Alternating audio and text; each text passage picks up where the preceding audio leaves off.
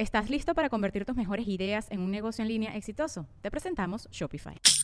Tal vez no lo sabías, pero nuestro podcast More Than Mamis es un negocio. Y lo comenzamos, por supuesto, para desahogarnos y hablar sobre la maternidad, no para convertirnos en expertas de ventas y del e-commerce. Así que sí, necesitábamos ayuda para vender nuestro merch y poner en marcha nuestra tienda. Por eso estamos tan contentas de usar Shopify. Regístrate con tan solo un dólar por mes en shopify.com barra sonoro, todo en minúsculas. Ve a shopify.com barra sonoro para llevar tu negocio al siguiente nivel. Shopify.com barra sonoro. With everyone fighting for attention, how can your business stand out and connect with customers?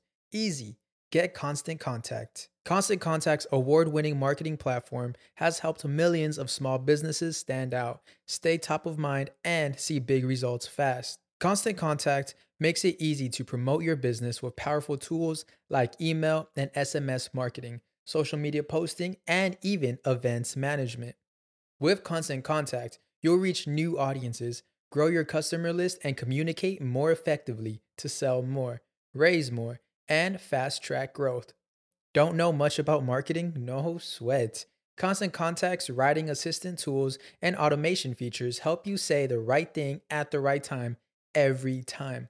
Plus, you can send with confidence, knowing your emails are actually reaching your customers thanks to Constant Contact's best in class 97% deliverability rate. I'm a small business owner, and I believe that this is a great tool for other small business owners. In small businesses, you need to create a team. And if you're starting by yourself, Constant Contact can be the team that you need. Tackle any challenge with Constant Contact's expert live customer support. Plus, everything's backed by the 30 day money back guarantee. So get going and start growing your business today with a free trial at constantcontact.com. Just go to constantcontact.com right now. Constant Contact, helping the small stand tall. ConstantContact.com. El Dolop, parte de Sonoro y All Things Comedy Network. Este es un podcast bilingüe de historia americana en el que cada semana yo, Eduardo Espinosa, le contaré un suceso histórico estadounidense a mi amigo José Antonio Badía, que no tiene idea de qué va a tratar el tema. Exacto. Y hoy tenemos una invitada que eh, andaba por aquí. No sé cómo de repente te topas así en Ciudad Juárez, pero bienvenida. Y, en semáforo rojo. Y en semáforo rojo, así de. ¿Por ah. qué no? Vamos a Ciudad Juárez en semáforo rojo a ver qué pasa. Pero no parece que sea semáforo rojo. Ese es el problema. Autoridades, si nos están escuchando, no parece. no me di cuenta, todo está abierto, pero está bien. Mira, aquí andamos todavía. Aquí andamos, mira, ya. Total. Ajá, es este. Es, raro que haya dos, o sea, dos episodios seguidos con invitado, pero mira, aquí estamos. ¿Estás lista, Mónica? sí, y yo tampoco sé de qué se va a tratar porque me gosteaste cuando te pregunté de qué iba a ser. Mira. Eh, solo sé que vas a tener opiniones muy fuertes sobre este pedo, ¿ok? Oh, va. que empecemos. Dale. El agua con radio funcionó bien hasta que se le cayó la mandíbula. ¿En qué ojo me pongo el parche? Malditos salvajes incultos. Pagaba 25 centavos a los niños de la localidad por cada perro o gato que le llevaran. No, espérate, ¿qué? El parque se hizo consciente, el parque probó la sangre, güey. ¿De qué se va tan? Lo bueno es que nada más te trabas cuando lees, ¿verdad? Sí, sí, sí.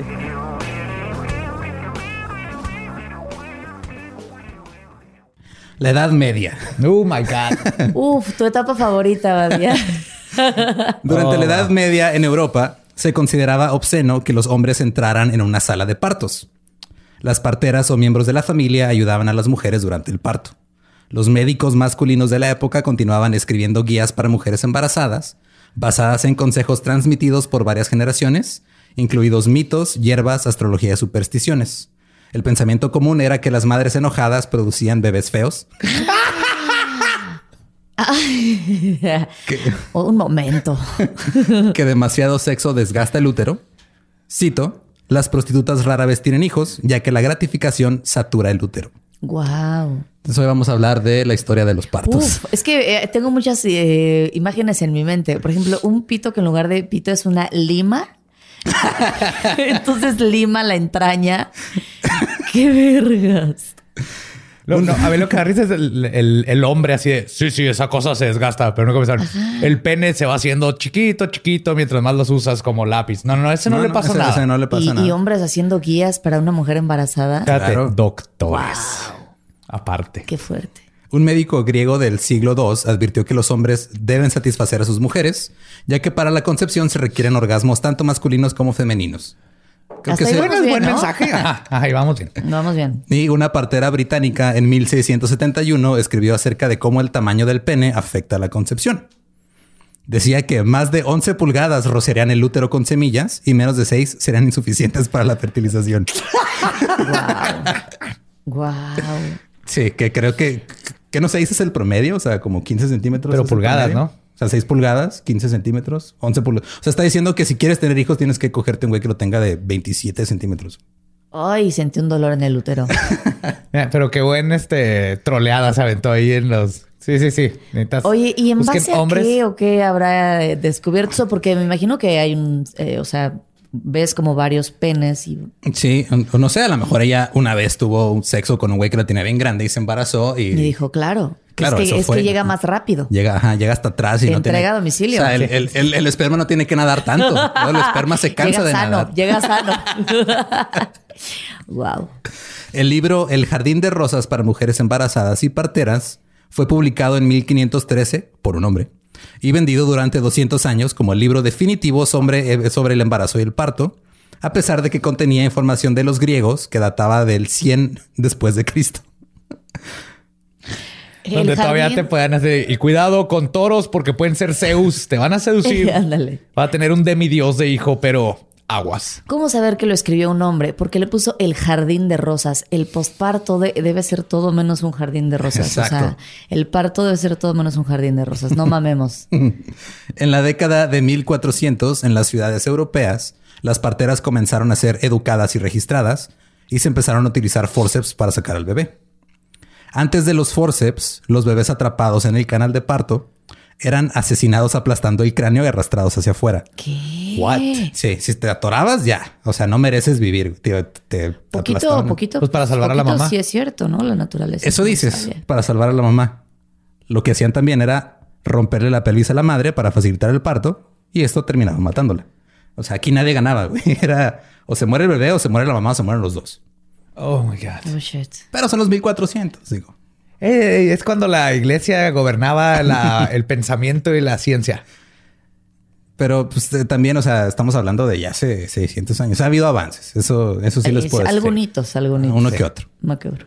Debido a que anteriormente las mujeres eran las únicas presentes en los partos, una vez que los médicos hombres o los miembros del gremio de barberos y cirujanos, que eran los médicos.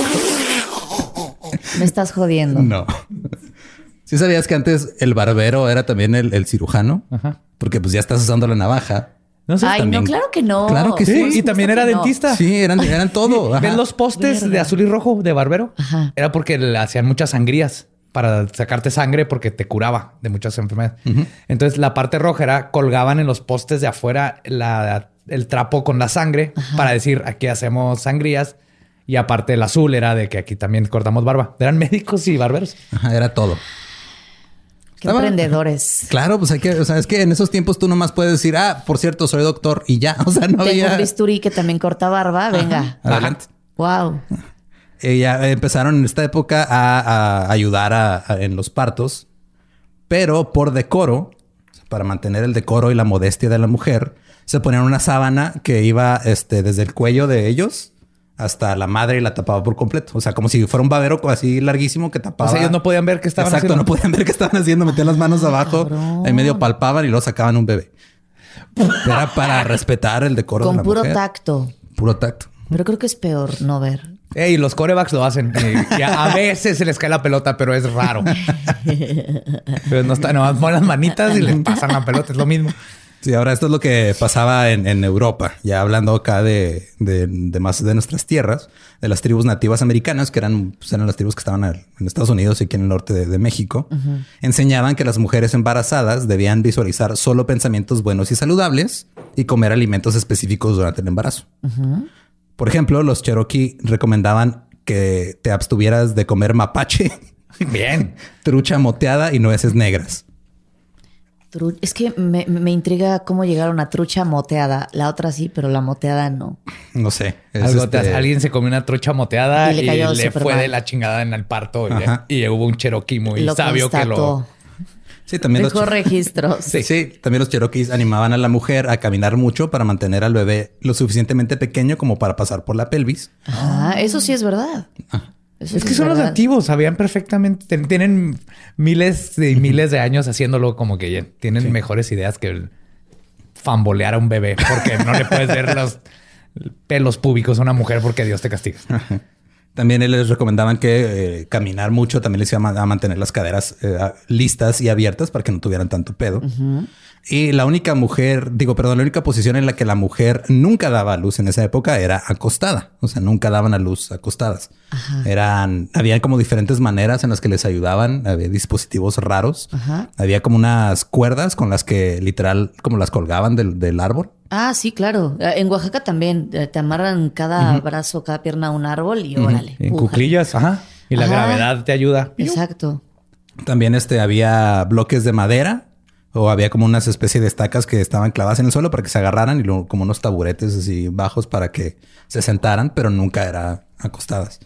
Lo único que pasaba es de que las otras mujeres que ayudaban con el parto colocaban hojas así donde iba a caer el bebé y ahí caía Bien. al suelo. Sí, aparte de que caiga y se llene tierrita y tenga anticuerpos. Eso sí.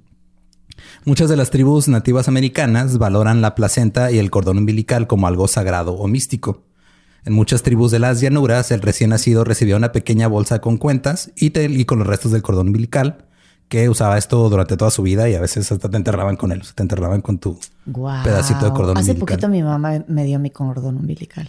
Mi mamá creo que todavía tiene el mío guardado ahí también. Está, está raro, pero digo, De hecho, supone que los bebés que nacen con la placenta en la cara, en ujú. son, es- tienen el second sight.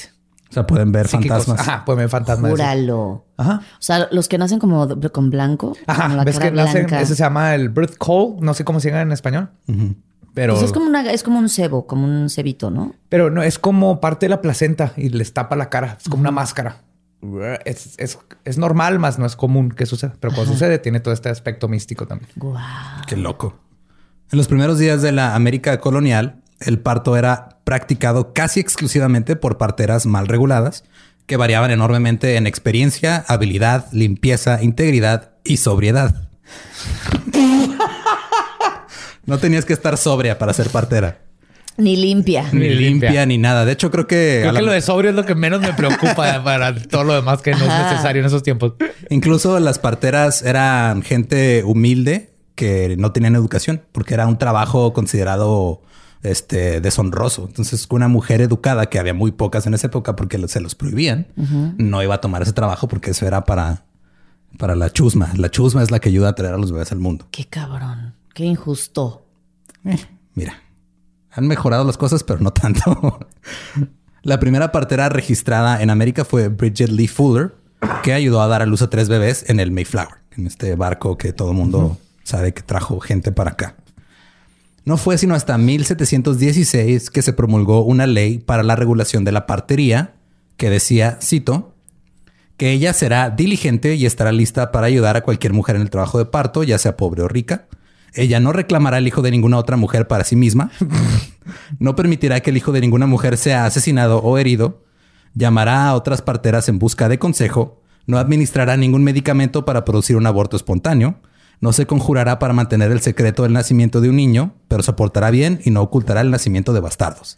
Esas son, esas son las primeras reglas para. Esto lo escribió un hombre también, ¿verdad? Obviamente, güey. Sí. Van a tener cuidado de todo eso. Ey, si el niño no es mío, me tiene que decir. Ajá, y no pueden abortar. Ah, ajá. ¿Por? Aquí ya Mira, estamos hablando de puritanos lo y mismo. religiosos. Ya. Aquí ya llegó la religión. Sí. El doctor William Shippen Jr. de Filadelfia se convirtió en el primer médico masculino estadounidense en establecer una práctica obstétrica en los Estados Unidos en 1762. Las escuelas de medicina incorporaron la educación obstétrica en sus planes de estudios. Los médicos de los Estados Unidos organizaron la Asociación Médica Estadounidense, que ya es el eh, como el órgano que sigue rigiendo ahorita. Eso fue en 1847. Y todavía trabajan ahí los barberos. Todavía, güey, yo creo. Eh, Los estados aprobaron leyes que regulaban quién podía ejercer la medicina. Casi pusieron eh, fin a la práctica de la partería cuando los médicos se empezaron a dedicar al negocio de cuidar a las mujeres embarazadas. Todo es por dinero. Se estimaba que una partera rural ocupada a principios de la década ganaba 678 dólares, en comparación con el salario estimado del médico, que era de 730. O sea, casi. Sí, casi lo mismo. Y era de ah, como que esta partera que no sabe nada y que, Ajá. y que está peda va a ganar. y sucia. Y sucia va a ganar Porque más. digo, yo todavía estoy pedo y yo pinche sucio, ¿verdad? Porque yo acabo de cortar el pelo a mi compadre, pero yo soy vato. De hecho, lo que decían, la importancia del lavado de manos en la atención de pacientes se hizo evidente a principios de la década de 1830 debido a la fiebre puerperal, que es una infección del útero. En algunas áreas mataba a casi el 20% de las mujeres en el periodo de posparto. Estamos hablando que dos de cada diez se morían por eso. Y era porque no se lavaban las manos los, doc- los doctores. Científicos de Estados Unidos señalaron que los estudiantes de medicina que se trasladaban directamente de las salas de autopsias a la sala de partos Oh, fuck. ¿Qué? tenían una tasa de mortalidad materna más alta. O sea, aparentemente estaba raro que fueras a tocar un cadáver, no te lavaras las O manos. sea, entiendo que los hombres no se laven las manos, eh, generalmente no se las lavan, pero si eres doctor, por favor. No, no, en estos mames. tiempos. De hecho, ¿Eh? el doctor que, que dijo de lavarse las manos le fue a la verga. Sí, justo. Durante años, ¿no? sí, decían que esto era a causa de algún material cadavérico desconocido. A finales del siglo XIX se instituyeron políticas para el lavado de manos y también para no realizar autopsias mientras se atendían mujeres embarazadas. Ay, Dios mío. Ahí viene, ahí viene, ahí viene. Espérame. Mira, no tiene. Déjame, le saco el, el- el hígado. Ver, Deténgamelo, señora. Deja- Puje, puje, puje, puje. No, no tire el hígado, señora. Ti- ¿Por qué no hay un sentido común? O sea, casi siempre cuando falla el sentido común es cuando pasan este tipo de pendejadas, ¿no? Es como, güey, no puedes atender un muerto y una persona que va llegando al mundo, no mames. Eh, es muy poético hacerlo al mismo tiempo. No, no sé. Pero hubo mucha resistencia a lo que se había es cierto. O sea, una, un doctor está registrado como que dijo, cuando le dijeron que se lavara las manos, que era un obstetra, dijo, cito, los médicos somos caballeros y las manos de los caballeros están limpias. ¡Hora! ¡Oh! Ay, ¡Pum! no, por favor. Esa mamada. Los primeros métodos de desinfección incluían duchas vaginales de cloral y frotar rigurosamente el área genital y las manos del médico. Esa era la manera en la que se preparaban y se desinfectaban. ¿Cómo frotaban sus manos en los genitales? No, no, no. O sea, Ah, ¿Lavaban los genitales? Ajá, los frotaban con cloral, que es un compuesto.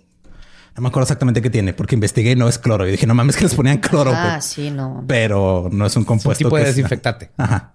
Este ya no se usa para eso, pero todavía tiene otros usos médicos.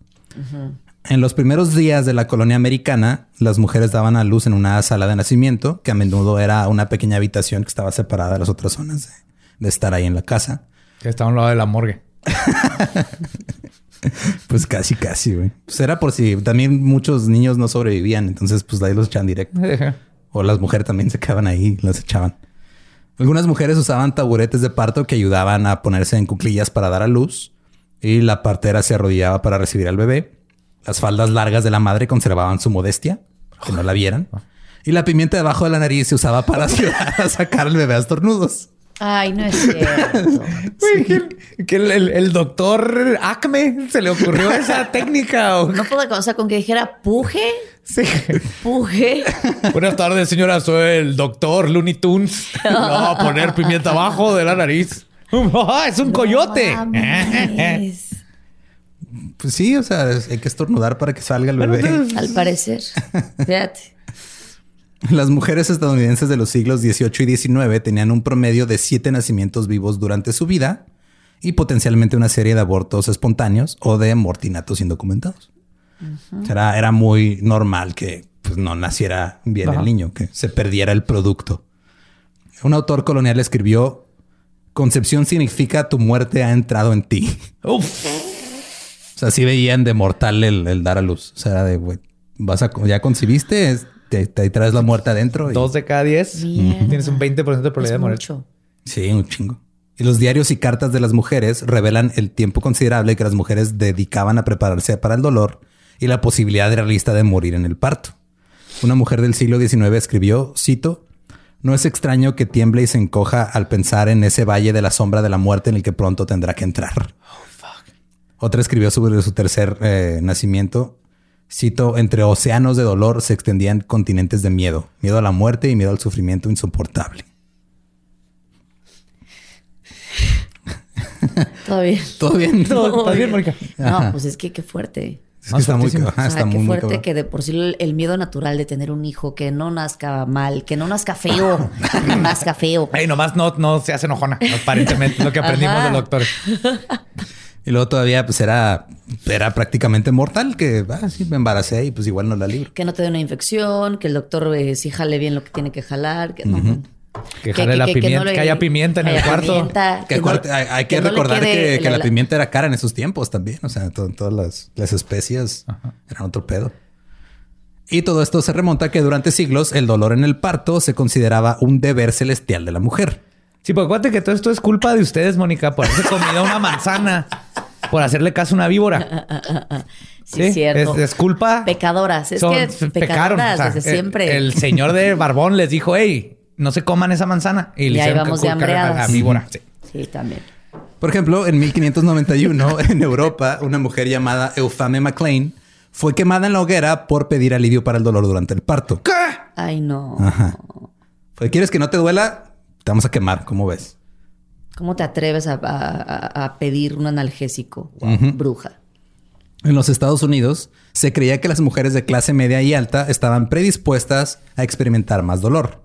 Un médico de Harvard escribió, cito, la mujer estadounidense, criada con todos los lujos y poco que hacer excepto divertirse y cuidarse, llega a la madurez como un espécimen delicado y débil. Por lo tanto, es de suma importancia convencerla de que sus terrores son fundamentados, que el embarazo no es un estado de enfermedad o peligro, que los pocos casos que pudo haber conocido de aborto espontáneo o muerte se debieron a la conducta indebida de las mujeres mismas. O sea, la, la religión ha estado metida entre las mujeres y tener un bebé desde... Siempre, güey. Y hombres muy pendejos. O sea, pero ese pedo Pero vienen, son hombres que vienen Si con te esa mueres es tu pedo. O sea, no es culpa de, de que nosotros no nos lavamos las manos. Tú Ajá. también para que andas ahí disfrutando la vida. ¿Cómo te atreves? Y claro, y, y las mujeres eh, criando retoños que no, no- no podían ser científicas, no podían escribir, no pueden decir, hey, es una mamada, es una pendejada. ¿Por qué no nos dejan a nosotras escribir? de-?" Pues no. Ah, Porque ser mamá es una trampa, amigas, recuérdenlo. ¿Qué te quiero ahora que te le dieron la mano, Moni? que voy a tener un hijo pronto. Mira. Pero tú- bueno, vivimos en el DF. es lo que te iba a decir. Vivo en el. DF, debiste haber leído esa línea primero. Así que... Pero por supuesto, los temores de las mujeres al parto estaban fundamentados, porque todas tenían una posibilidad de morir. Y aquellas que sobrevivían no salían del parto así saltando, así, ah, qué chido, me lo pasé bien padre, porque había muchos problemas médicos después del parto. Muchas mujeres buscaban formas de tener abortos espontáneos. Ant- O sea, y eran muchos clandestinos. Todo, todo este pedo de, ah, sí, el té de orégano y este tipo de cosas Sí. bien- data de hace 500 años. O sea, es de gente que, es mujeres que estaban asustadas porque decían, no, es que igual me muero. Y pues está, está culero. Eh, había médicos en el horizonte que iban a cambiar la forma que estaban pasando las cosas. Especialmente Marion Sims, que nació en el 1813 en el condado de Lancaster, en Carolina del Sur. Era una familia pues, medio acomodada. A sus 20 años eligió estudiar medicina. Se graduó en 1835 y regresó al condado de Lancaster para establecer una clínica. Estaba ansioso por, pon- por poner este como que a prueba sus, sus conocimientos. Abrió su práctica médica, pero no tenía experiencia y perdió a sus dos primeros pacientes. Oh, ups. O sea, ¿no supo dónde quedaron? No, no, se murieron. eran, eran niños que tenían diarrea y se murieron cuando fueron con este güey. ¿Qué? Pero la diarrea, pues que son estos tiempos donde... Sí, la diarrea Una te vez mataba. que, o sea, imagínate, sobrevives el parto, tienes a tu hijo y toda tiene que sobrevivir Ah, diarrea, ya, claro. un burro que le patea la cabeza, pozos, ladrones, buitres. O sea, era Sí, horrible sobrevivir O sea, de por sí un niño se enferma un chingo. Imagínate ahí. Dijo, ¿saben qué? Creo que mejor me voy a ir a Alabama porque aquí no me fue chido. El pedo no soy yo, el pedo es del estado donde Claro, ejerzo. claro. Se fue a Alabama en octubre de 1835 y durante un año estuvo echándole, chingándole y fue incapaz de curar la mayoría de sus pacientes ¿Por qué no se lavaba las manos? por muchas cosas. Luego hizo que un paciente este, ingresara a su consultorio y traía un dolor abdominal muy fuerte. Ajá. Le dijo, güey, traes un absceso en el, en el hígado. Ay, no, no. y convenció al paciente de que se sometiera a una cirugía sin anestesia. Y después de la cirugía, el doctor Sims escribió en su diario, cito, creo La que cagué. fue uno de... Postdata, mala idea. Posdata, el hígado no está a un lado del corazón. lado derecho, lado derecho, lado derecho. Unas 10 planas del lado derecho. Escribió, creo que fue uno de los momentos más felices de mi vida cuando vi el pus fluir y brotar frente al bisturí. O sea, el güey tenía una obsesión medio rara ahí. Ya en 1840, Sims se mudó con, se mudó, ah, mira, me, me lo pegaste. ¿Eh? Se mudó con su joven familia a Montgomery, también batalló ahí. Tenía poco dinero, vivían al día, pero comenzó ahí a hacerse de un hombre como médico respetable. Y se jactó de ser el primer médico del sur en tratar con éxito el pie sambo y la visca. Guau. Se puedes llegar chueco, ya sea de los ojos o de los pies, y el güey te curaba. No sabemos cómo. Ahora, ¿qué No tiene? Pues no. No, no, no. ¿Qué tiene que ver el parto con Sims? Pues ahí, ahí va. Este, después del parto, pues las mujeres mm, seguían ahí sufriendo. Eh, había cosas comunes en esa época, como el útero prolapsado, que si no saben qué es, pues es cuando se sale prácticamente y anda ahí colgando cuando no debería. Me está ardiendo. No sé si es el mezcal o el, el relato. Creo que son las dos. Las dos. Más, más la segunda que la primera. Una mujer que sufría de prolapso uterino cinco meses después de su parto escribió que solo podía caminar unos pocos pasos a la vez y no se podía sentar bien todo el día. Ay, no. Pobre. Un médico señaló que la, la mutilación generalizada es tan común que apenas encontramos un perineo normal después del parto. O sea, todo quedaba horrible. Otro problema eran las fístulas por desgarros no reparados. Se Si no saben qué son las fístulas, pues es cuando cicatriza mal y se conectan cosas que no deberían estar conectadas. Se forma un agujero entre la vejiga de la mujer y su vagina. Eso puede provocar incontinencia. Puede desarrollar un agujero entre un agujero extra entre la vagina y el recto. Pues obviamente todo eso no está chido. Sí, Por no hay forma de operarlo en esos tiempos. Y por eso, bueno, ahorita ya, ya cortan ahí cuando, cuando está la cabecita del bebé. yo- Yo lo vi en vivo. Está la cabecita del bebé y antes de que salga todo con unas tijeras como de pollo, le co- hacen un corte entre la vagina y el ano y es horrible. Sí, antes no lo hacían, nomás se desgarraba solo y luego no lo arreglaban. Ahora mínimo hay algún procedimiento quirúrgico ahí para Ay, hacerlo. Y aún así tenían siete hijos. ¿Cómo? Pues porque no había, Porque no había opción. anticonceptivos y no. Porque era Pues lo ni que Dios modo de no mandaba. coger, ¿verdad? Más vale. Ajá, era lo que Dios mandaba. Las fístulas también llevaban a problemas secundarios, infertilidad, pérdida de la función vaginal debido a cicatrices en el canal del parto, daño a los huesos púbicos, infecciones recurrentes de la pelvis y del tracto urinario. Y también había los problemas como autoestima disminuida, imagen corporal dañada, depresión e incluso suicidio. Porque pues, es tan culero traer todo eso, ese pedo.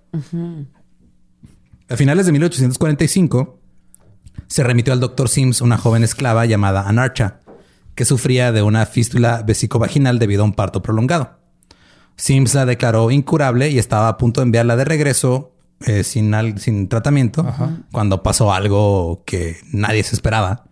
Una mujer de mediana edad fue arrojada de un, fue arrojada de un caballo, Ahí enfrente de ellos. ahí cerquita. Entonces le dicen a Sims, güey, ve a, ve a examinarla. Y había sufrido una lesión pélvica. Cuando la examinó, se, este, se dijo que como que pensó, "Ah, está mal acomodado el útero, algo trae raro ahí. ¿no?". Ajá. Entonces la tenía en cuclillas sobre las rodillas y con los codos en la cama. Introdujo el índice y el dedo medio en la vagina. E inmediatamente los órganos pélvicos se relajaron y la mujer sintió alivio. Esto llevó a Sims a una epifanía. Dijo, ah, puedo usar esa misma posición para examinar a la otra paciente con la fístula. Así que ese mismo día agarró una cuchara, la dobló y la introdujo en la vagina de otra paciente esclava llamada Betsy y escribió en su diario, cito, vi todo como ningún hombre lo había visto antes. Qué desagradable. Inventó el espéculo, pero con una cuchara doblada. De peltre. y seguro no estaba suavecita. Y ni estaba ni, Ni ni la limpia. desinfectó De hecho, ni yo creo que nada. nada más le chupó así el puré de papa que había comido y Hay unas bien filosas. Modificó su espéculo y comenzó a diseñar instrumentos para esta condición. En tres meses estaba listo para probar las nuevas técnicas en su primer paciente esclava, Anarcha, así como en otra media docena de esclavas con fístulas similares. Las puso en un pequeño edificio que era un hospital que estaba al lado de su casa, que por hospital en realidad era una choza y hechiza que puso fuera de su casa. Y este, y hacía arreglos con los amos de las esclavas para que le mandaran esclavas para que él pudiera experimentar. Hijo de su puta madre. Y con esto se inventó la, gine- la ginecología moderna. Y, o sea, y la ginecología moderna le debe un chingo a la esclavitud. Porque los propietarios de esclavos querían controlar la cría de sus esclavas, ya que el Congreso había prohibido la importación de esclavos en 1808. Entonces, si querías esclavos, Tenían que ser hijos. tenían que ser hijos de esclavos. Muchos médicos vendían sus servicios directamente a los propietarios de esclavos, a veces por una tarifa fija anual, con la promesa de que les iban a ayudar a que esos esclavos fueran fértiles. Así que las esclavas tuvieran un chingo de hijos. Y las mujeres esclavas eran valoradas en función de su capacidad de reproducción. ¿Estás bien, Mónica? Es que, ay, no. Eh, por todos lados, Mónica. O sea, esclavos pura sangre tenían. mujeres, ajá, Wow. doctores, barberos, por donde la veas, Mónica, estaba de la verga. No, qué bueno que nací ahorita. Y luego cuando nacían niños, la- había recompensas para las esclavas. Les dan su paleta, Les como daban, cuando vas al dentista. les daban ropa adicional o les daban excepciones de trato severo. Así, ah, mira, tuviste un hijo, hoy no te voy a latiguear. Oh my fucking God. Raramente les daban la libertad, pero pues era muy, muy, muy raro. Eh, entre finales de 1845 y 1849, el doctor Sims realizó repetidas operaciones en estas mujeres. Anarcha, que tenía una combinación muy difícil de una fístula vaginal y recto vaginal, fue sometida a 30 operaciones. ¿Qué? Cuando Sims examinó a Anarcha una semana después de la última, dijo que ya no encontró inflamación y encontró la unión perfecta en ya, ya todo estaba arreglado. Pero estamos hablando de 30 cirugías Ay, no, pobrecita. experimentales. Y Con láudamo, ¿no? podía ¿Qué te decir que no. Seguramente era de ya te la traje, hazle lo que quieras. Exacto, sí. Sims había tenido éxito y durante esos cuatro años trató a muchas esclavas Pero sí la en, salvó, su, en entonces. su choza hospital. Sí, sí. O sea, sí salvaba, digo. Sí. Echando a perder Pero- se aprende, entonces. Sí, bueno, claro. Mira, la medicina está fundada en echarlo a perder, aprendimos. Ajá. Y bueno, de alguna manera experimentó tanto que hubiera sido triple pendejo si no aprende algo. Sí. Y después de su éxito de cuatro años, le dio diarrea crónica y tuvo que mudarse. Oh. ¿Quién? El doctor, o sea, de repente le dio una diarrea crónica y dijo, ah, me tengo que mudar para que se me quite. Porque era una creencia que tenían mucho en esos tiempos. Era de si tenías, por ejemplo, cuando te les daba tuberculosis, se mudaban a lugares con clima diferente porque decían que ah, tener clima templado y aire fresco te iba a curar. Y no, nomás te ayudaba a estar un poco más cómodo, pero de todos modos valía madre. Sí. Viajó mucho para encontrar la combinación adecuada de clima, agua y alimentos para mejorar su salud. Publicó su relato sobre la reparación de la fístula en el Journal of the American Medical Sciences, que es como una revista científica muy cabrona. Se mudó a Nueva York en 1853. En 1855, en Nueva York se estableció el, el Hospital de la Mujer. Y Sims este, ya después había superado la diarrea y fue el primer cirujano líder del hospital. Ahora, hay mucho desacuerdo sobre si Sims, a quien se le considera el padre de la ginecología, fue un villano o un héroe. El argumento a favor dice que los pacientes de Sims tenían una condición que era incurable y tenían dos opciones, o vivir con ella o someterse a operaciones quirúrgicas experimentales que podrían ofrecerles algún alivio o incluso una cura. El argumento en contra es que eran esclavas y no tenían voz ni voto en el asunto. Sí, exactamente. Claro. De hecho, sí, o sea, lo han compartido varias veces y lo he visto mucho en, en Facebook de que justo esto, de que dicen que los padres de la ginecología pues, eran, estaban usando a las mujeres literal como si fueran, como usan ahora los cadáveres de la morgue, pero eran personas vivas que Sí. no escogieron estar ahí. Sí. Otro dato importante en contra de Sims es que nunca usaba anestesia. ¿Qué? Ay, no, ya. Lolo. Ni laudamo, nada. Yo no fui, fue ese güey, nada. nada, ¿no? En una conferencia en el hospital en 1857 dijo, cito, nunca recurro al uso de anestéticos en las operaciones de fístula porque no son lo suficiente, suficientemente dolorosos como para justificar tanto problema y correr el riesgo de administrar anestésicos. Ay, no, pobres mujeres. Pues sí, era... No importa cuando vean, cuando escuchen. Es que les valía verga, nomás era este. Es, es- lo veían como si fuera alguien en quien estoy practicando lo que estoy aprendiendo. O sea, la, la- la medicina moderna está llena de estas historias, ¿eh? Sí, bueno, y o las sea, mujeres antes, aguantamos un chingo de dolor. Pero no sí. tendría. El punto es de que no tendrían que. O sea, no, no, Sí, no, no no. tendría que ser necesario. Oh, le pones hielo, aunque sea, no sé. Pero te imagínate, o sea, está en los den- algo tan sencillo como un dentista, no había anestesia y no habían herramientas de dentista y era De hecho, ya hablaré después de cincelazo, eso, pero... tumbarte dientes, o Ajá, sea. te tumbaban los dientes y luego había, había gente que vendía sus dientes. O sea, porque agarraban los dientes de, la- de la... Literal, agarraban los dientes de la gente pobre porque los compraba la gente rica. Entonces tú como era... Ya después hablaré de... de Sí, la, medicina pero- no es bonito el, el- su, su transcurso. Yo, yo todavía pienso que la quimioterapia en, no sé, 20 años lo vamos a ver, así como estamos viendo estas cosas, vamos a ver la quimioterapia como que es muy agresivo. ¿Qué chingados estamos pensando? envenenando todo, cruzando los dedos de que porque ya va, a mejorar. ojalá no se lleve todo, ojalá no se lleve todo. Exacto. Ahora ya, este, digo, estuvo culero como sucedió, pero ya había un poquito de avance y un poquito de alivio. Ya mínimo se ves que había posibilidad de tratarte cualquier cosa después del parto, pero existían desacuerdos sobre si las mujeres deberían o no sentir dolor porque religión. ¿Estás listo para convertir tus mejores ideas en un negocio en línea exitoso? Te presentamos Shopify. Tal vez no lo sabías, pero nuestro podcast More Than Mamis es un negocio y lo empezamos por supuesto para desahogarnos y hablar sobre la maternidad, no para convertirnos en expertas de ventas y del e-commerce. Así que sí, necesitábamos ayuda para vender nuestro merch y poner en marcha nuestra tienda. ¿Y cómo suena con Shopify?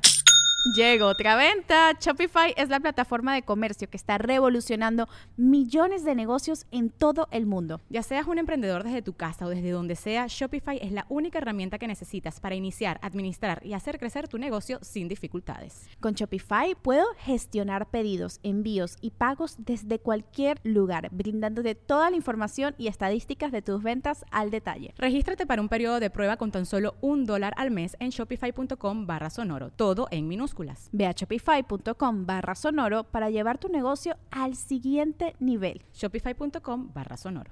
Y hombres. Oh. El doctor Samuel Cabot escribió en 1847, cito, Considero que la cuestión está resuelta. La eterización suspende la sensibilidad. El trabajo de parto continúa, pero no se percibe, es indolor. Hay escépticos y hay clérigos que dicen que es una violación de la maldición de Dios para mitigar o, limitar el, o eliminar el sufrimiento humano. Es que se comieron la pinche manzana. Tiene que, tiene que doler. De entrada le decían al parto la maldición de Dios. Sí. De entrada. O sea, fue de Dios te maldijo, mujer, y vas a tener que este pasar dolor mientras das a luz a alguien. Y luego todavía era de, ah, güey, pues si te, ya te podemos anestesiar, pero pues no sabemos si, si Dios se va a enojar. Entonces, eh, la eterización era... Esa anestesia con éter. Con éter. O sea, pero me encanta que, que desmayaban. Ajá. Sí. Sí, era lo único que había. Te desmayaban con éter, láudamo. Pues prefiero, ¿eh? Sí, sí. A veces era ponerte bien pedo para amputarte los brazos, lo que Sí, algo. Te, echas whisky. Bueno, no directo, pero... Pero me encanta que los... Aunque dicen que directo pega más, ¿no? Ah, no. Ese era el buffing. Ese era el que... Los chavitos que se metían vodka en supositorios por el culo, ¿no? De en para tampones. Para que no tuvieras aliento alcohólico. Pero me encanta que están los doctores así... El pues los doctores y el clero opinan. Ajá, ¿Qué le están preguntando a ese güey? Porque, ¿cómo le van a preguntar a una mujer, José Antonio? ¿Cómo si no saben nada? Ni siquiera saben de, su propio dolor. Se está diciendo que desde ese, tiempo el clero está metido en los partos. En todo. tomando decisiones sobre el cuerpo de la mujer. Ahora llegamos al siglo XX. Las cosas iban mejorando gradualmente. Había menos mujeres que morían durante el parto. Había más dolencias que podían ser curables o reparables y la gente estaba empezando a comprender que lavarse las manos era una buena práctica. A principios del siglo XX comenzó el uso de guantes de goma y de colocar sábanas de goma debajo de la paciente para cualquier descarga que hubiera durante el proceso. El afeitado del área genital se volvió algo ya estándar y los médicos presionaban porque hubiera antisepsia en las salas de partos, porque eran todavía era dar a luz en la casa. Entonces era güey neta limpia en ese pinche lugar. Sí, claro. Y luego comenzaron a alentar a los pacientes a que fueran a los hospitales para que pudieran tener partos verdaderamente estériles. Un médico describió el nacimiento en un hogar de clase trabajadora. Cito. Encuentras una cama en la que han dormido el esposo, la esposa y uno o dos hijos, con frecuencia empapada de orina, sábanas sucias y la ropa del paciente sucia, no se ha bañado la paciente, en lugar de vendajes esterilizados, tienes algunos trapos viejos o las descargas se dejan empapar en un camisón que no se cambia durante días. Y aparte está embrujada esa madre.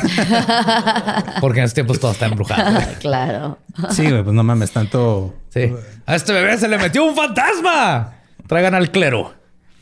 Entonces ya de güey, no, neta, no des a luz ahí. O sea, al hospital. Eh, un anuncio en... También hubo otros avances, otros signos de progreso, como este anuncio en San Francisco en 1910. Cito, viene la cigüeña, tendrá que pasar la prueba del parto, la fuerza de su hijo depende de su propia salud. Extracto de Pabst, que combina las propiedades nutritivas y tónicas de la rica malta de cebada y el lúpulo más selecto, contiene los elementos necesarios en este momento de prueba. Proporciona abundante alimento para el niño y el crecimiento induciendo un sueño reparador y asegurando una salud vigorosa para ambos. O sea, era pisteate una cheve. Era cerveza para embarazadas. Suena bien. Suena todo madre. Yo Sí. apruebo. Yo apruebo ese Suena mensaje. mejor que No soy nada. doctor. Ajá. Y sin duda las mujeres estaban a favor de un parto más tranquilo y comenzó a correr. Sí, menos doloroso. Sí, obvio, es que-. ¿Por qué crees que, eh, que es- a qué se debe eso, Mónica? ¿Qué? Que las mujeres quieran un parto no doloroso y sin Yo creo que problemas. están locas, están histéricas y, y son unas brujas queriendo estar bien este, en un parto. Es eso. Comenzó a correr la voz de un proceso en Alemania que se estaba poniendo de moda. Dos médicos rurales habían ideado algo que le llamaban el Twilight Sleep o el sueño crepuscular, que permitía bebés indoloros. Estos dos médicos fueron ridiculizados por todos los demás en la profesión, pero los ricos empezaron a ir a la pequeña ciudad en Alemania donde hacían Claro. esto para probar el procedimiento. Claro, obvio. Son los que empiezan. Ajá. ¿Pero cuál Sí, es? el- si me van a prometer eso, voy.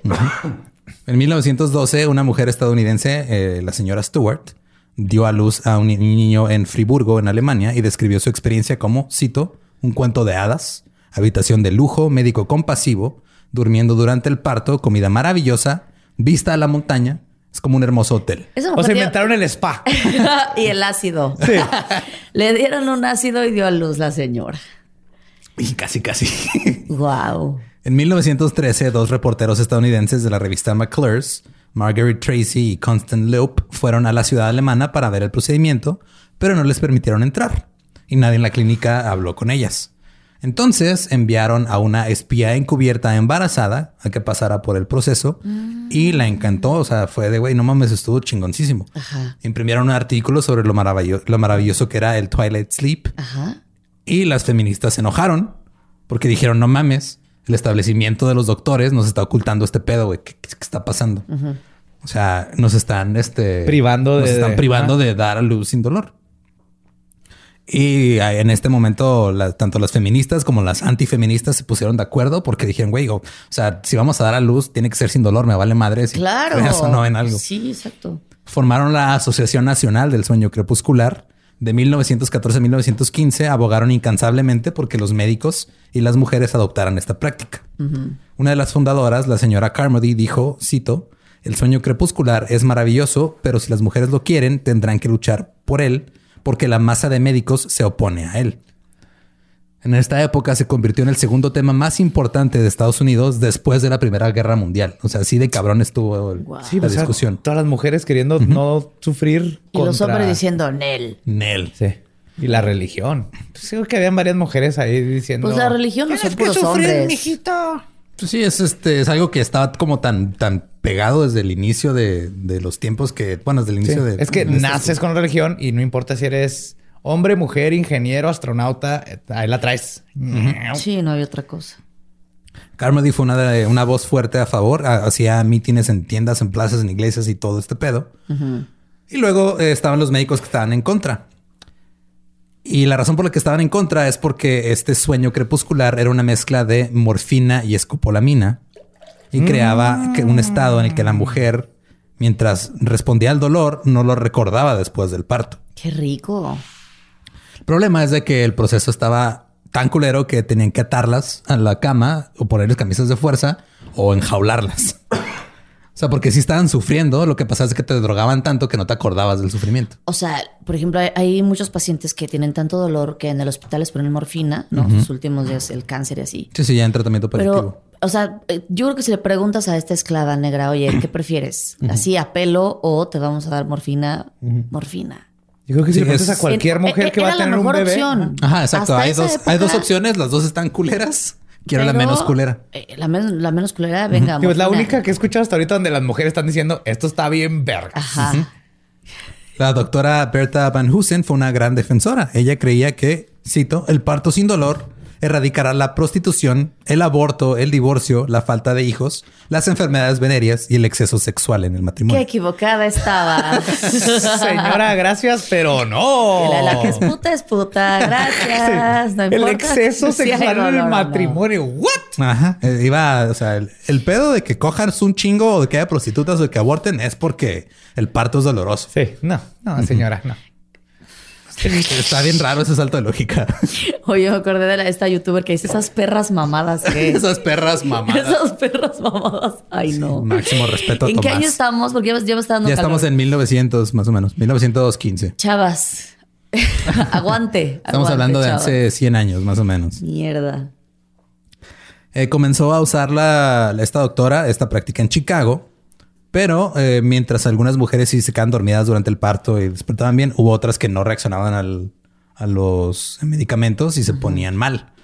Entonces lo que hizo Van Heusen fue inventó una cama como de lona que parecía como una cuna y como que las encerraba ahí y las amarraba. Entonces las enjaulaba prácticamente para, Controlar el, ajá, para el controlar high. el desmadre. Ay, pobres. Algo que el- no he mencionado, pero nadie regresó a la parte básica que escuchamos ahorita los nativos de tener a los bebés en cuclillas para que ayude la gravedad. Y creo que gran parte de estar acostada es, no ayuda para Nada. nada, a todo No esto. ayuda a nada. No es natural. Sí, O sea, no, no es como que los cavernícolas y nuestros ancestros hacían camitas para tener los bebés. No creo. Era, o sea, el bebé eran como los bebés de las jirafas que tienen que aprender a caminar en 10 horas o Sí, si no se mueren. Sí, así salían también los bebés antes, así caían y luego ya andaban cazando mamuts. verdad, nomás acuéstate y trata de, de cagar así completito. sin- No se O, puede. no, por, No al- por algo cagamos sentados. Y de hecho ya Un estás... día, cuando quiera, cuando te den ganas, acuéstate. A ver si puedes. Sí. También hasta nos han- ya el excusado, el, el- la forma de ahorita del excusado es lo que da hemorroides y un chorro de cosas porque el, se- el recto se te dobla. así como un, un, este Un banquito. un banquito para que pongas los pies, ¿no? Porque naturalmente estamos en cuclillas cuando... Entonces, nomás es levantar las piernas poquito. Imagínate con los bebés. algo así. Ajá. La prensa elogiaba el procedimiento del sueño crepuscular, pero la literatura, ay, güey, la literatura médica continuó informando de los problemas que iban desde asfixia, agitación, contracciones lentas por la morfina, dolores de cabeza, sed incontrolable y delirio que requería restricciones o camisas de fuerza. Algunos hospitales lo probaron y lo abandonaron en meses, pero las mujeres seguían insistiendo en ello. Los defensores del sueño crepuscular, como la señora Carmody, insistieron que los efectos secundarios eran culpa de la incompetencia y de que no, No se lo estaban aplicando bien. La prensa excluía las historias de que de repente las mujeres tenían... eh, o sea, cuando les, no les pegaba bien la escopolamina y la morfina, se ponían como animales enjaulados, estaban tirando patadas y golpes y Ay, no, pobre. se ponían muy mal. O sea- Eso hace que el bebé salía feo, ¿verdad? Ajá, no, de hecho, nos salían, hacían este, hay un como, no sé si es un síndrome, un trastorno o algo, ya me podrán decir ahí en los comentarios, pero que, que decían que se, antes se conocía como que el bebé nacía deprimido. Ajá, o sea, como que nacía el bebé y parece que está todo jodido, pero era porque fue un, un proceso traumático. O sea, el nacimiento es un proceso traumático también para los bebés. Pues fue una era dorada para comediantes de stand-up. Ahí nacieron los primeros, güey, era en 1915, güey, por ahí de los 50 ya Oye, estaban a- ahí. O sea, lo, lo que, lo, lo que me estoy dando cuenta ahorita es que al final lograron hacer a un lado las parteras, que bien o mal solo necesitaban recursos para hacerlo mejor. Pero Exacto, ajá. solo se quedaron los doctores haciendo mamadas. Sí, sí, o sea, ah, y las parteras. Tradiciones, o sea, Bien, milenario de, pasar a las, entre partera y partera técnicas, les dijeron, a ver, con permiso. Yo tengo pene, yo sé cómo se hace esto. Hazte para allá, por favor, no, Tú con no permiso. sabes. Creo que así se resume Sí. la historia, güey, completa. Si yo Ajá. tengo pene, yo, Yo, sé lo tengo que- pene. A ver, hazte para allá. Le acabo de cortar el bigote a ese señor de allá. Yo sé lo que hago. Con Te voy a permiso, decir señora. cómo tener un hijo. A ver, ti, señora mujer. nativa Cherokee, usted no sabe váyanse. La información que tenía la prensa provenía de los relatos de pacientes como la señora Carmody, que no recordaban sus partos porque andaban bien pinches drogadas. Eh, los artículos insinuaban que las mujeres simplemente se quedaban dormidas después de una inyección y despertaban de 12 a 24 horas después con un niño. La demanda... ¿Qué digo? Eso suena muy feo, la neta también. Es una buena peda. Es que no, o sea, es que no, no, o sea, después de una buena peda, es lo que decíamos justo fuera de cuadro. O sea, después de una buena peda, este, no te das cuenta que a lo mejor ya traes un niño. Ahí ya salía, ya lo tenías. Ya lo tenías. en los brazos. Y la cruda. Pero es tu niño, ¿verdad? Sí, es tu niño, sí. Y aparte en cruda, cansada. Ujú. Y todavía Ay, pero luego un le das- chamaco que no deja de llorar. Le das este de lactar, trae poquita morfina, el chamaco está así de que jefa te amo y tú mocoso te amo también. Nalgadita, beso, se duerman los dos. El factor marido, familia. Ay, no. ¿Qué hicimos? La demanda por el Twilight Sleep seguía imparable Y la, o sea, los, los médicos empezaron a, a perder clientes que se iban a, a otros médicos que sí tienen el proceso. Los hospitales vieron la demanda y empezaron a poner sus propias unidades y salas de, de este procedimiento. Luego, en agosto de 1915, la señora Carmody murió al dar a luz a su tercer hijo Oh. bajo la influencia de la escopolamina. Y ahí se acabó, güey. O sea, fue de... O sea, se dio un pasón. sí, o sea, se murió y ya de ahí valió Ah, le echaron la culpa a la escapotolamina. ¿no? Sí, o sea, era una de las dos drogas la mató. O sea, fue, estuvo mal. Esa es la droga que te la dan y luego te dicen dame tu cartera y se las das, ¿verdad? Creo que sí, no sé. Sí. Ajá. O sea, que te- el, el punto es de que, pues sí, fue... le- básicamente le aplicaron una sobredosis y ya la gente dijo, ah, no mames, la mayor defensora de este pedo se murió haciéndolo, entonces bye. Sí, Oh. claro. Pero lo que sí pasó de ahí fue que ya la gente empezó a decir, ok, bueno, entonces hay una posibilidad de tener parto sin dolor. O mínimo con menos dolor. Lo que me hace más que posibilidades, hay un derecho, ¿no? Entonces- Sí. Todavía no. Ah, Todavía no. Twilight- el Twilight. Sleep había cambiado la forma en que se percibía a los obstetras y cómo trataban el parto y cómo lo experimentaban las mujeres. Eh, se decía que en 1900 el 5% daba a luz en un hospital, pero ya para 1930 ya la mitad de todas las mujeres daban eh, a luz en un hospital y el 75% de las mujeres que vivían en ciudades daban a luz en un hospital. Y el Twilight Sleep se transformó. El deseo de un parto indoloro llevó a programas hospitalarios de sedación. O sea, ya les ponían sedantes, ya las trataban Gracias, hombres. en el hospital. El, el pedo es de que en el hospital las mujeres no tenían poder de decisión sobre los medicamentos y procedimientos que recibían. Entraban. Eso hasta la fecha, ¿eh? Sí, todavía está, es muy común eso de que entraban y nomás ya el doctor llegaba y decía, ok, este, o sea, la- las sujetaban a la cama, les daban drogas y luego se despertaban con un bebé. A ver, señora, yo tengo el bigote, entonces yo sé lo que estoy haciendo. Sí. Sostenga esta marmota, tomes esta cheve y Sí, le vamos a poner un pez globo ahí en la y nariz. le vamos a hacer cesárea. Y queremos que el niño lazca entre 11 y 12 porque después a las 12 tenemos otro parto. Ah, claro. Así es. Entonces, así es, pleno 2020, no puedes tener un parto natural. Para allá Porque vamos, hay un justo. chingo de prisa. Para allá vamos, de hecho. Eh, eh, las mujeres quedaban desilusionadas y a veces aterrorizadas. Una mujer escribió, cito, meses después de- gritaba en voz alta y me despertaba recordando esa sala de partos solitaria donde sentí que a nadie le importaba lo que me sucediera. Ni la enfermera ni el médico pronunciaban una sola palabra tranquilizadora. Me trataron como si fuera un objeto inanimado. No mames. O sea, antes tenías a las parteras que eran mujeres que sabían lo que estaba pasando y tenías este apoyo de... Que igual, Yo o sea, sé te daban, estás haciendo. igual te daban pimienta, pero mínimo te estaban poniendo atención. Y es más, estaba leyendo que con ver no, no necesitas hacer un tacto para ver cuántos, eh, cuánta dilatación tiene una mujer. O sea, con ver, ves si, ah, todavía le falta y no tienes que tocarla. Pero bueno, eso es otra cosa. En fin. Bueno, no, es lo mismo, pero todavía no llegamos ahí. Ajá. Vamos a 1950. Este es un fragmento de un texto llamado Tener un bebé. Es Que- la época dorada, ¿no? Los 50 son la época dorada y Sí, toda la gente que, ay, sí, los 50, qué bonitos. 50, wow, cómo no nos quedamos ahí. Sí, cito. Adelante, Lolo. Tú y tu esposo pueden ayudarse enormemente en su proyecto conjunto de tener un bebé. Él puede consentirte un poco con más atenciones y acciones consideradas. Tú puedes planificar mucho descanso durante el día para que por la noche puedas estar libre para la sociabilidad. Parte de tu tiempo de relajación puedes usarlo para preocuparte por tu cabello, cutis y arreglo personal.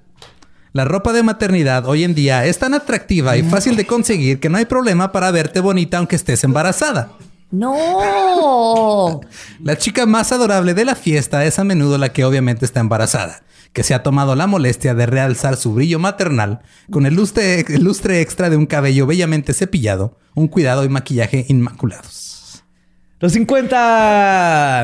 Ahí, o sea, qué machista es decir, no, es que tú tienes que estar guapa, tienes que estar bonita, no importa que estés embarazada, mamacita, ahora le ponte aunque sea brillito. Tú- y tienes que estar... Descansa un rato para que cuando llegue la compañía estés Pa- para que socialmente a toda madre. sonriente, porque van a venir mis amigotes a echarse Sí, unas tienes que cadortas cocinarles. blancas. Entonces te, te- te quiero sonriente, mamacita. Ese Don Draper.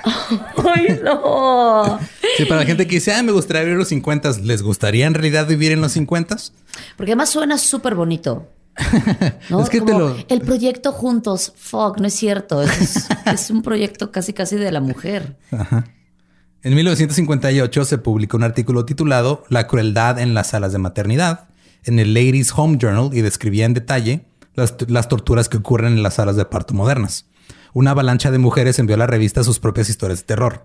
Cito, he visto pacientes sin piel en las muñecas por luchar contra las correas, escribió una enfermera de Canadá. Te amarraban y pues, te despellejabas del pinche dolor. También otra, una lectora de Detroit dijo, deje que algunos maridos entren a las salas de parto y que vean lo que sucede. Eso es todo lo que se necesita y lo cambiarán. Una madre de Indiana afirmó que todo es una pesadilla horrible.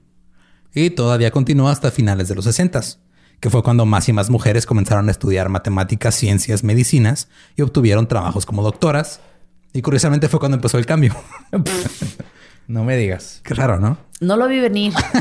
no, ¿ah? No, no, lo esperaba. Yo también esperaba Sir Winston III con su bigotote que dijo, espérate, estamos haciendo las cosas mal con las mujeres. Ajá. Ajá. Está, mira, poquito a poquito, progreso. Luego vinieron los años 70 y el movimiento del parto natural. Hubo un fuerte sentimiento de que las mujeres, no su proveedor de atención médica, deberían estar a cargo de la experiencia del parto. Qué raro, ¿no? Wow. Se puso de moda la epidural. Pero también había defensores del parto natural, como el doctor Lamas. ¡Hombres! Otro hombre. de hecho, si no, conocen al, si, no si no conocen al doctor Lamas, pues es muy... Todavía sean sus clases, o sea, usan clases de parto. Este, la más, la más de, sí, de la, técnicas de respiración, y todo, para. El, la más todavía sigue siendo, creo que es como yoga para. Para el parto. sí, tiene como ciertas cosas, este, pero el güey. Pero también ahí la cagó. Sí, sí. O sea, desarrolló sus programas para preparar a las mujeres para el parto, pero el güey también era. O sea, este güey clasificaba el desempeño de las mujeres en el parto. Por favor, me urge. Dilo. Sí. Su rango iba de excelente a completo fracaso. a ver, señora Mondril, no, hombre, este. Pues iba bien, iba bien el, el primer cuarto, todo chido. Oye, pero luego en el ¿Quieres, saber, ¿quieres saber cuáles eran los parámetros, Mónica? Por favor, me urge. Todo estaba basado en la inquietud y los gritos que hacía la mujer durante el parto. Aquellas que fracasaban era, cito, ellas mismas responsables porque abrigaban dudas o no habían practicado lo suficiente y las mujeres que hicieron demasiadas preguntas eran las más seguras de fracasar. Es que no se callaba, chingada madre. ¿Que dónde está mi hijo? Ya salió mi hijo. O sea, no tienes derecho a hacer preguntas de tu propio cuerpo, de tu propio parto. sí, sí, sí, sí. No mando muchas. o sea, obvio. Obvio que puedes preguntar, nomás, no muchas. No te pases. Te bajan los puntos si no te das tu estrellita. Y tu vaso conmemorativo de que pariste bien. ¿Y el otro? No, pues ese, eran los parámetros este güey. O sea, entre más preguntas hicieras, era más seguro que ibas a hacer un completo fracaso en tu parto. O sea, qué culero que te digan, ah, está tu bebé, pero en neta la cagaste. Entonces, o sea, Te lo, a dar, primero por los pies, porque no te lo mereces ver la cara primero. Aparte salió feo, porque hiciste muchas preguntas. Ay, no. Las epidurales se implementaron por primera vez a principios de la década de 1900 pero no se utilizaron para el parto hasta 1940. Y aún así no eran comunes, eran muy esporádicas y no ganaron popularidad hasta 1970. Ahora vamos a trasladarnos un poquito a, la era más moderna. Eh, hay un programa que se llama Born into the Wild que presenta a mujeres que dan a luz sin ayuda al aire libre. Eh, se estrenó el 3 de marzo del 2015. ¿Ah? Consideran que incluso las dulas y las parteras son demasiada interferencia y es demasiado antinatural y aplican la que aplicaban las este, nativas americanas de tener al, hijo en cuclillas arriba de unas hojas. Ahora Estados Unidos gasta más que cualquier otro. Ándale. Estados Unidos gasta más que cualquier otro país del mundo en atención eh, materna y neonatal. Son hasta 111 mil millones al año. También tiene una tasa de mortalidad infantil más alta que cualquiera de los otros 27 países considerados ricos. A pesar de, se les eso, se, les muere mucho. No es o sea, no es muy alta comparada con países tercermundistas, pero es muy alta comparada con Alemania, Francia, Inglaterra. exacto. Y también la tasa de mortalidad, por algún motivo, va en aumento. ¿Y saben a qué se debe esto? Ah, dime. Clasismo. Eh, sí. Porque la atención a las mujeres de la clase trabajadora en Estados Unidos eh, reciben trato prenatal deficiente porque pues no tienen dinero o no tienen a veces el seguro médico que les seguimiento y que les den. Te dan la medicina barata. Ajá. Sí, es que te dan. Y vamos a lo que decías hace rato. Estamos en la era de la cesárea. Que es pésimo. Sí. Hablando Porque la primera vacuna es cuando el bebé pasa por la vagina. O sea, toda esa mucosidad que tiene la vagina es la primera vacuna del bebé. De hecho, ahora hay un nuevo movimiento de una chava, una señora, una doctora, que dice que cuando tengas cesárea, eh, ahí mismo te pasen un trapo por la vagina y luego lo pasen por la cara del bebé. Ojos, nariz y boca. Ponen una, este, ¿cómo se llama el? Ah, con el que cubre las, las heridas. Una gasa. Una gasa. Ajá. Ajá. Durante el parto lo ponen. Sí, o sea, el bebé cuando pasa viene pulcro, no tiene ni una sola bacteria. Ajá. Su primer recubrimiento de bacterias es la de mamá. De hecho, si haces una prueba de las bacterias de la mamá y las del bebé, cuando es parto natural, es casi idéntico a hacer un de ADN.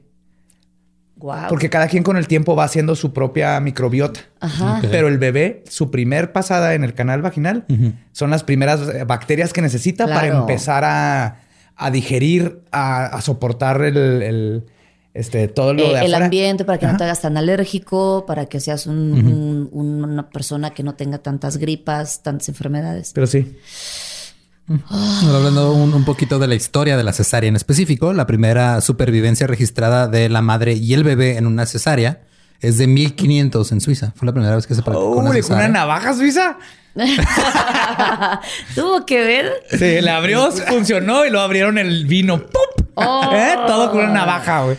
Qué impresión. Victorinox. Oye, y ahí te la hacían casi, casi, te, te hacían un cierre en la panza. Ahorita ya te lo hacen a la- en- por el bikini. Ajá. Pero ahí quedabas así. Ah, no, antes era como con, un- con una katana, un machete, no sé qué hacían, pero Mira, no sé qué traía el que lo hizo, pero el que lo hizo era un criador de cerdos. Ey, ¿Todo bien funcionó. no lo jugues porque trabajaba antes. Hizo la Mira. primer cesárea donde... Y los prefiero que juegues con cerdos a que juegues con esclavos. De hecho, no, probablemente lo ha de haber hecho con cerdos antes. Y se continuó usando durante siglos como el último intento por salvar a un bebé de una madre moribunda, pero no siempre funcionaba. Por ejemplo, por casi 100 años en, en- en París, por eh, desde 1787 hasta 1876, ni una sola mujer sobrevivió. pues porque no se lavaban las manos porque son bien puercas. No, estaban fumando y luego comiendo un baguette. Exacto, son bien cochinos. En 1827, el inglés del doctor James Barry realizó la primer cesárea con éxito bien documentada en la ciudad del Cabo, en Sudáfrica. El doctor James Barry era muy característico porque no tenía barba, medía apenas un metro y medio de altura y tenía la voz muy aguda. Eh, sirvió durante 30 años en el ejército británico, mujer. sobrevivió a un duelo y finalmente murió de disentería. Y después de su muerte se descubrió que el doctor Barry era mujer. ¡Cállate! Es neta, güey. es en serio. Doctor Barry. Es una, o sea, busquen la historia de- del doctor James Barry. Fue una mujer que se hizo pasar por doctor toda su vida. Wow. Qué vergas. No mames, ah, es- está muy fuerte todo. lo- Y fue la... pri- y, o sea, y qué raro que la primera cesárea bien documentada la hizo una mujer. Pero bueno. Qué raro, no sé por qué. Ajá. Ya los avances de la cirugía estéril y de los antibióticos permitieron que aumentara la tasa de cesáreas, alcanzando en 1991 el 22% de todos los nacimientos. 91. ¿Qué? Para el 2007 se estimaba que más del 30% de todos los nacimientos son, eh, de Estados Unidos eran por cesárea. La Organización Mundial de la Salud ha descubierto que las tasas de parto por cesárea que superan el 15% no ofrecen beneficios para la salud en realidad. Para nada, para ninguno de los dos. Pero la tasa de cesáreas está aumentando, sobre todo en Estados Unidos, porque las mujeres están teniendo bebés cada vez ya más grandes de edad o porque ah, son mujeres obesas y los niños salen muy grandes. Y también es para proteger a los bebés este, de un parto vaginal traumático y se planifica el parto por cesárea. Esos son los argumentos que se usan. O sea, la cesárea sí, obviamente sirve bajo Ajá. ciertos casos. Exacto. Pero no siempre. No, no, y, no. y realmente es un negocio la cesárea. Sí. Eh, la mayoría de los, por ejemplo, antes los bebés que nacían de nalgas, pues como que te lo volteaban y tenían ahí a la partera dándote un masaje para que se Sí. acomodara y saliera. Sí, nomás lo sacan a navajazo. También parte de lo que se hace hace rato de la conveniencia, que los padres quieren saber cuándo dejar su trabajo, qué día pedir libre, cuándo llegar al parto y, y organizar así todo el pedo. Lo mismo aplica el doctor. Quiere saber Claro. cuándo va a poder ir con sus compas Sí. a pistear o tener la fiesta de su hija. supuesto. Y cuándo va a estar en un parque. Ahora, ahora voy a citar- Maldito capitalismo. Ahora voy a citar a Dave Anthony, que contó esta historia en la, en la versión original en inglés. Eh, en nuestro hospital de Los Ángeles, nuestra obstetra nos dijo que las salas de cesárea se reservan todos los días de 10 a mediodía y de 2 a 4, porque los médicos no quieren llegar demasiado temprano y quieren llegar a casa a una hora razonable. La cesárea significa que no recibirán una llamada en medio de la noche.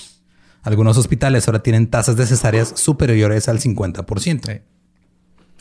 Maldito capitalismo. En México, la tasa de nacimientos por cesárea es del 46.1%. ¡No!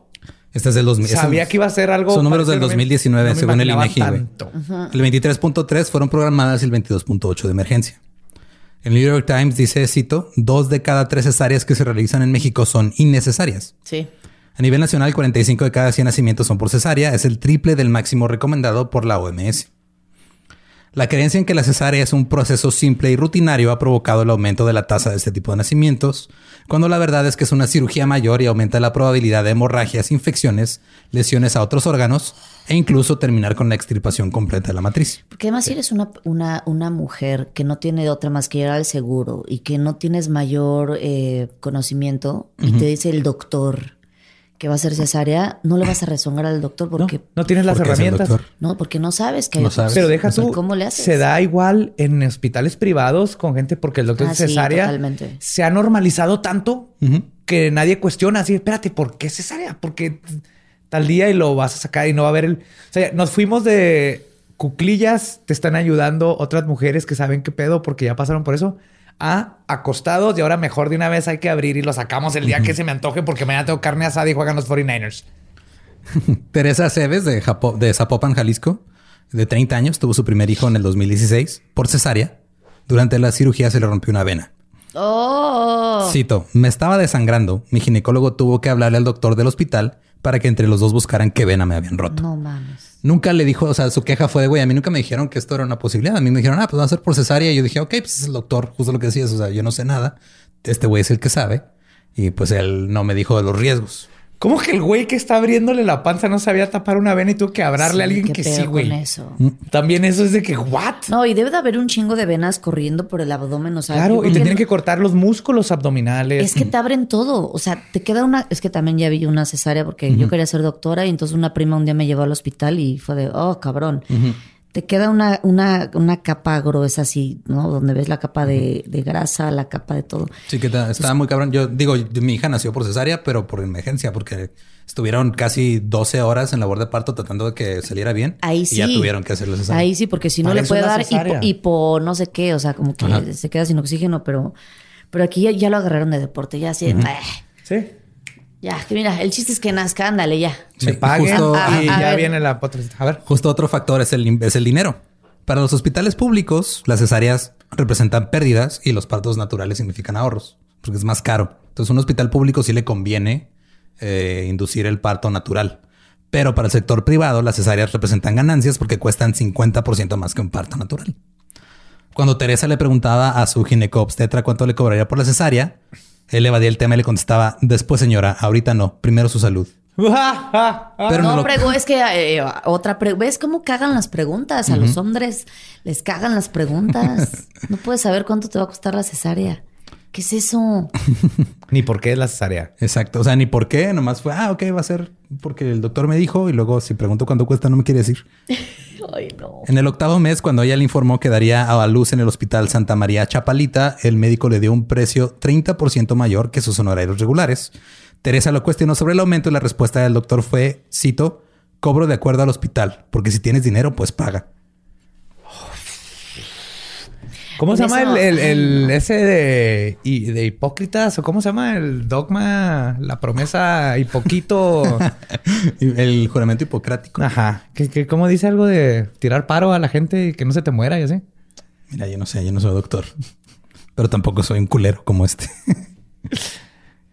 Ahora, la situación actual de la pandemia ha forzado obviamente algunos cambios, ya que si antes se consideraba obsceno que el padre estuviera en la sala del parto, ahora ya la madre no puede ser acompañada ni por el padre ni por nadie debido a las medidas del COVID-19. A menos que tengas dinero. Exacto. Pero por ejemplo, eso de los papás, mi papá me contó, o sea, yo, yo soy del 81, mi hermano es del 83, creo. Ujú. Dice, en este tiempo no te dejaban entrar. O sea, el, el papá no lo dejaban entrar a la... Estábamos en la sala de espera. Yo me acuerdo de niño, tengo un poquito de memoria de un árbol de Navidad. Mi hermana nació en diciembre. Y yo quería, estaba tratando de abrir los regalos que están abajo del árbol de Navidad. No, no tenía nada dentro. Pero eso es lo que me acuerdo porque estábamos en la sala de espera. Porque no te dejaban entrar como papá al, al cuarto. Y esto era en los ochentas. O sea, eso también es algo bien nuevo que el papá pueda estar para ver el parto de su hijo. Es que se desmayan. Ha habido mucho desmayado. Busquen en, en, Sí. en YouTube. Pues que se sienten. Exacto. Que les den su Gatorade y Oh. su morfina. Es terrible. Varios padres en la actualidad han, han optado por ver el nacimiento de sus hijos a través de Zoom. Cállate. Sí. Hay varios, de hecho, hay en, en- en YouTube hay varios reportajes. En su de- camita, bien sí. a toda madre. No, a veces están las- en la misma sala de espera del hospital y los conectan por Zoom para que vean porque no los dejan entrar. ¿Por qué no te dejan entrar? Porque COVID. Ajá. Pero esta tendencia de ver partos en línea tiene un precedente. Octubre del 2011, cito. Una mujer de Ottawa que dio a luz en vivo a través de internet la madrugada del domingo es ahora la orgullosa madre de un bebé sano. Nancy Salgueiro, de 32 años, dio a luz con más de 2.000 personas registradas para ver en línea. Ah, fue a propósito. Sí, fue a propósito, güey. Fue, o sea, si nosotros, este, si, si nos, se nos sacaban las ideas para hacer lives, ahí está una de hace 10 años. ¡Guau! Porque he visto partos de, de policías que llegan y, dan a luz sí. así en el puente, en Sí. donde...